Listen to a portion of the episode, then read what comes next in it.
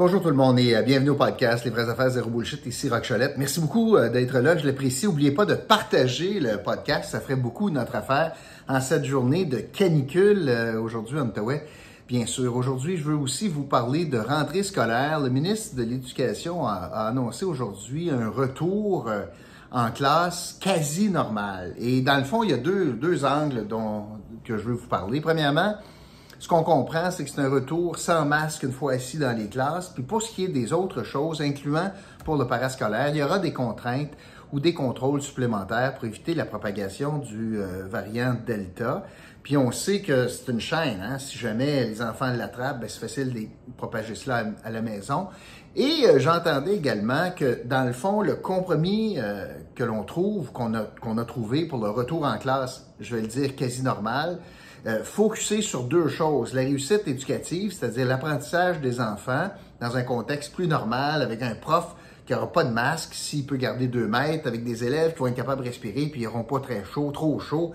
Alors, ça, c'est l'autre bonne nouvelle. Alors, dans ce contexte-là, on met le focus sur l'apprentissage, mais on met aussi le focus sur le retour aux activités parascolaires. Puis Dieu sait si les, activités parascolaires, c'est un, puissant motivateur pour encourager la persévérance scolaire.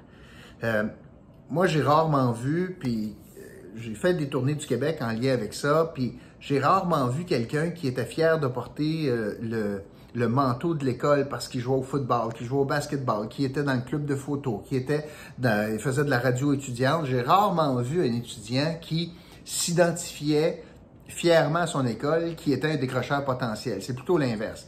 Alors, quand tu es fier, par exemple, de porter les couleurs d'une équipe, quand tu fais tout pour être capable de faire partie d'une équipe de ton école, c'est un motivateur extrêmement puissant pour la persévérance scolaire, donc notamment la question des sports-études, etc en permettant donc un retour quasi normal, avec certaines contraintes, comme nous tous d'ailleurs, ben, on fait des grands pas. D'ailleurs, l'Association des pédiatres du Québec a salué la décision gouvernementale pour cette reprise quasi normale dans les écoles du Québec.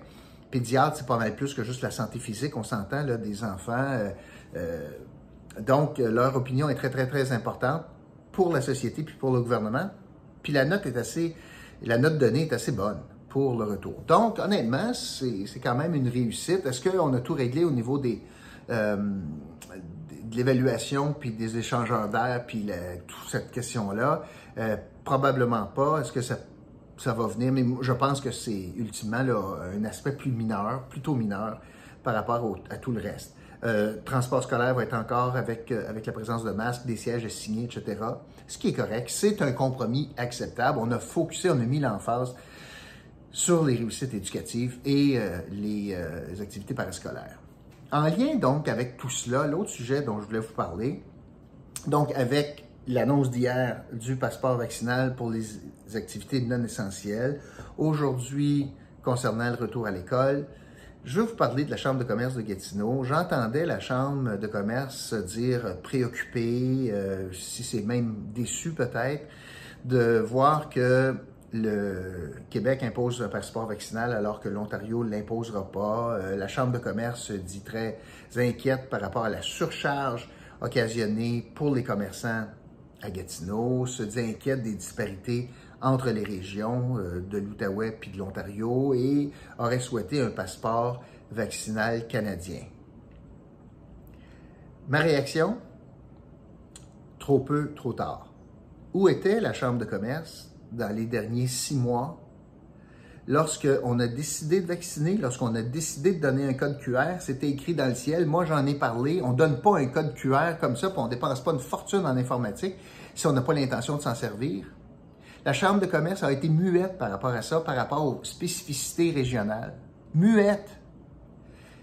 La Chambre, par contre, n'était pas muette lorsqu'elle s'est gargarisée de la motion de l'Outaouais, la motion qui reconnaît le statut particulier de l'Outaouais, qui veut dire, honnêtement, rien à ce jour, si ce n'est que le papier sur lequel la motion est écrite. Elle ne veut rien dire de façon concrète. Il n'y a pas une scène de plus, il n'y a pas de mesure particulière de plus, il n'y a rien de particulier pour l'Outaouais dans la gestion gouvernementale depuis le tout début.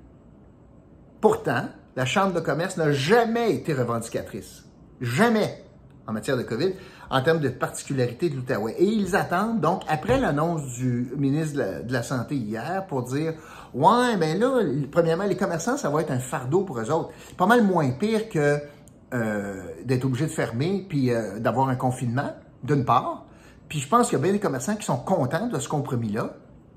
Puis là, deuxièmement, disent Ouais, mais là, on aurait aimé ça avoir euh, un passeport national. Ah ouais? Vous avez fait quoi auprès du fédéral pour demander ça? Quel geste avez-vous posé pour interpeller les députés fédéraux en Outaouais? Qu'est-ce que vous avez fait avec la motion Outaouais, la Chambre de commerce, pour revendiquer une situation particulière si c'était pas le cas là, de passeport canadien, passeport vaccinal canadien, vous avez fait quoi pour demander une situation particulière pour, ou une mesure particulière pour l'Outaouais? Rien. On se ramasse le lendemain matin puis il chiale. Euh, moi, j'ai l'impression que, honnêtement, là, la Chambre de commerce et son président, c'est plus important de passer aux nouvelles puis de dire à peu près n'importe quoi, plutôt que faire une job de revendication puis de lobby pour les gens d'affaires de l'Outaouais. Je trouve qu'ils sont de très mauvais ambassadeurs présentement, puis ils réagissent sur le tort, puis ils réagissent mal.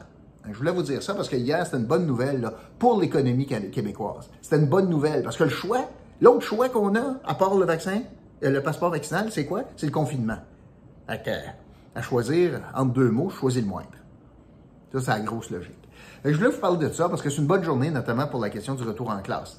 En terminant, le commanditaire de la semaine, Gaëtan Cyr, grossiste en alimentation. Vous allez faire votre commande là-bas, il y a toutes sortes de produits pas chers, vous, bénéficier de 10% de rabais. Puis si vous vous inscrivez sur le site web de Gaëtan Cyr, cette semaine, vous pourriez gagner une fin de semaine euh, à Tremblant dans un condo là-bas. Hein? C'est pas pire, ça? Alors voilà, c'est ce que je voulais vous dire aujourd'hui. Merci d'avoir été là, puis je vous retrouve demain pour un autre euh, podcast, Les vraies affaires zéro bullshit. OK? Salut tout le monde.